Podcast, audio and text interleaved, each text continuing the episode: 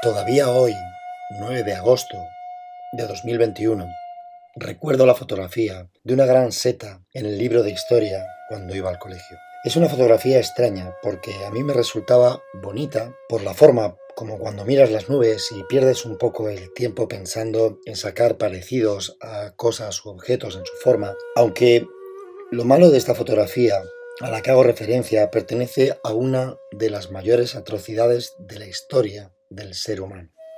Hoy se cumplen 75 años, 9 de agosto del año 1945, cuando Estados Unidos lanzó una bomba atómica sobre la ciudad japonesa de Nagasaki. Tres días antes habían lanzado la primera bomba sobre la ciudad de Hiroshima. Una columna de humo y después un gran hongo en forma de seta son los símbolos de la masacre. Y ese día, hoy hace 75 años, comprendimos que el ser humano es capaz de lo más vil deleznable.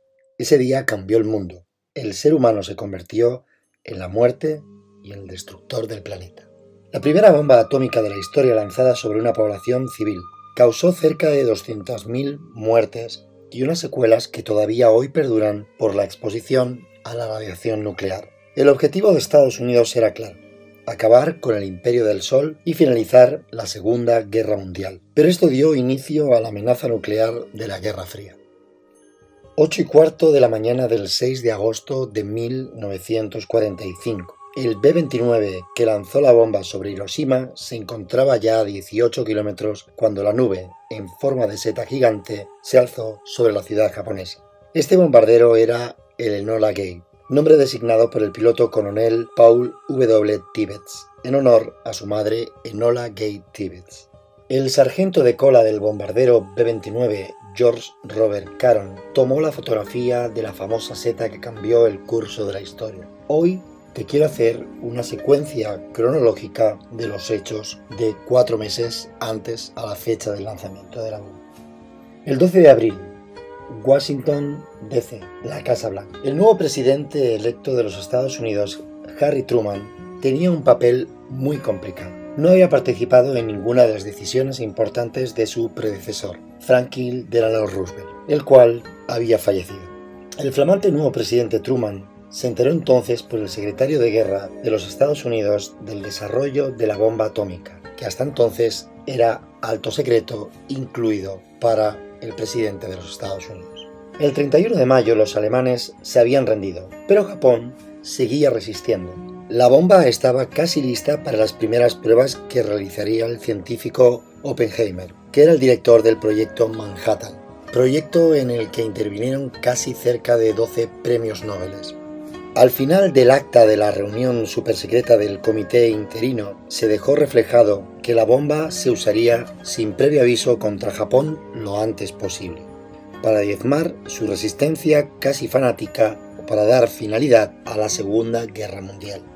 El 12 de junio se decidió lanzar la bomba sobre Hiroshima, ya que ésta no había sido bombardeada con demasiadas bombas convencionales y así se podría ver la comparación de la destrucción con la bomba atómica. Inicialmente la ciudad que se tenía en mente era Kioto, pero esto hubiera sido como destruir una de las cumbres históricas de la humanidad, como haber destruido Atenas o Roma. El 16 de julio llegó un telegrama al secretario de guerra americano que se encontraba en Berlín.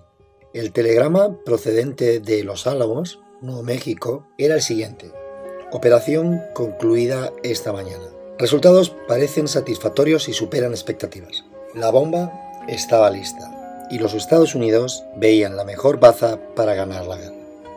El 25 de julio, Truman firmó la autorización del lanzamiento de la bomba atómica. En palabras del propio Truman, en 1953, al abandonar la Casa Blanca, dijo, tomé la decisión con el convencimiento de que salvaría cientos de miles de vidas, tanto japonesas como americanas. 6 de agosto. Japón había rechazado rendirse frente a las exigencias de los aliados, también frente a la amenaza de enfrentarse a una destrucción inmediata y absoluta. Solo el coronel Paul Tibbets era el conocedor de que llevaba dentro de su B-29 Enola Gay una bomba atómica. El resto de la tripulación desconocían la misión. Cuando sobrevolaban el centro de Hiroshima se abrió la escotilla del bombardero Enola Gay y selló el mensaje: bomba fuera. A partir de este momento, el mundo no volvería a ser el mismo. La gran seta atómica se pudo ver desde una distancia de 160 kilómetros.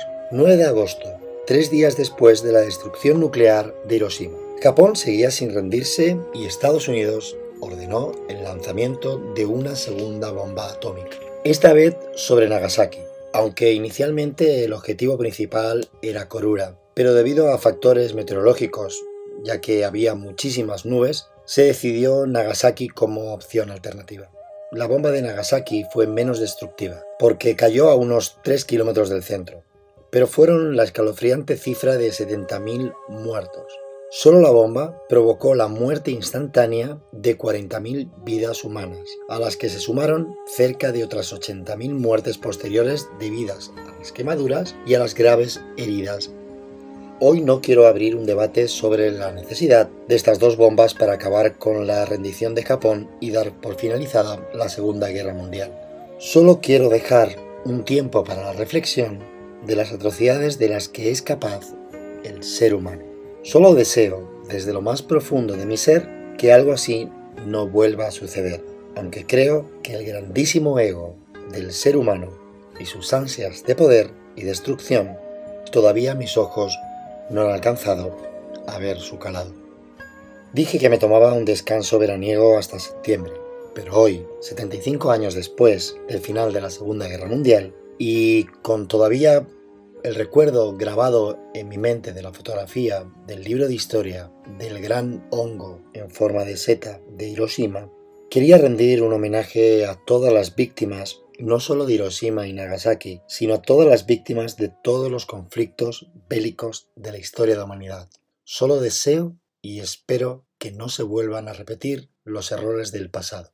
Chicos, pasar un feliz verano, nos vemos en septiembre y recordar que no se os olvide nunca ser felices.